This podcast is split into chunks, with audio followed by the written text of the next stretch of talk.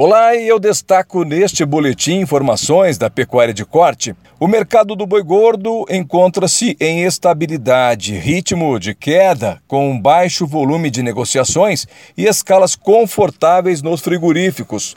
No atacado, os preços da carne bovina seguem firmes em reflexo do baixo volume disponibilizado pelas indústrias. E nós conferimos agora informações da cotação da arroba do boi aqui em Mato Grosso do Sul. Boi gordo, vaca gorda e novilha. Começamos pelo boi gordo em Campo Grande, 305 reais. Mesmo valor observado em Anastácio e Nova Andradina, ainda em Rochedo, 305 reais. 310 reais em Naviraí e Bataguaçu.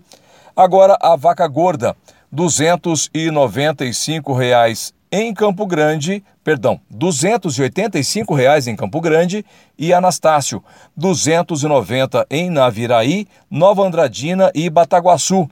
Finalizando as cotações, em Campo Grande a novilha 290 reais, em Anastácio também R$ 290, R$ 295 em Naviraí, Nova Andradina, Bataguaçu e Rochedo. São essas as cotações da pecuária de corte Confira agora outras informações do setor rural com Thaís Sintra. Thaís.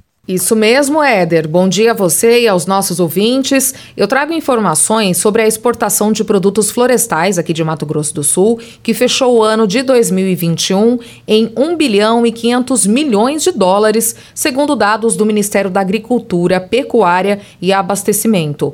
O volume produzido foi de 4,14 milhões de toneladas, sendo a celulose majoritariamente responsável por 98,76% da mercadorias, seguida pelo papel e madeira, com 1,24%. Em comparação com 2020, o faturamento com as comercializações foi 10,8% menor, já que no ano anterior a soma total foi de 1,6 bilhões. O volume exportado também teve uma queda de 9,39%, com um total de 4,57 milhões de toneladas vendidas no mesmo período. Em 2021, a China se manteve como principal destino dos produtos florestais de Mato Grosso do Sul, com uma participação de 52,8%, seguida pelos Estados Unidos, com 15,14%, e Itália, com 8,5%. Ao longo do ano, os produtos florestais locais foram exportados para 71 países e foram responsáveis por 24,2% das principais comercializações da agropecuária no estado. Essas são as informações do setor rural.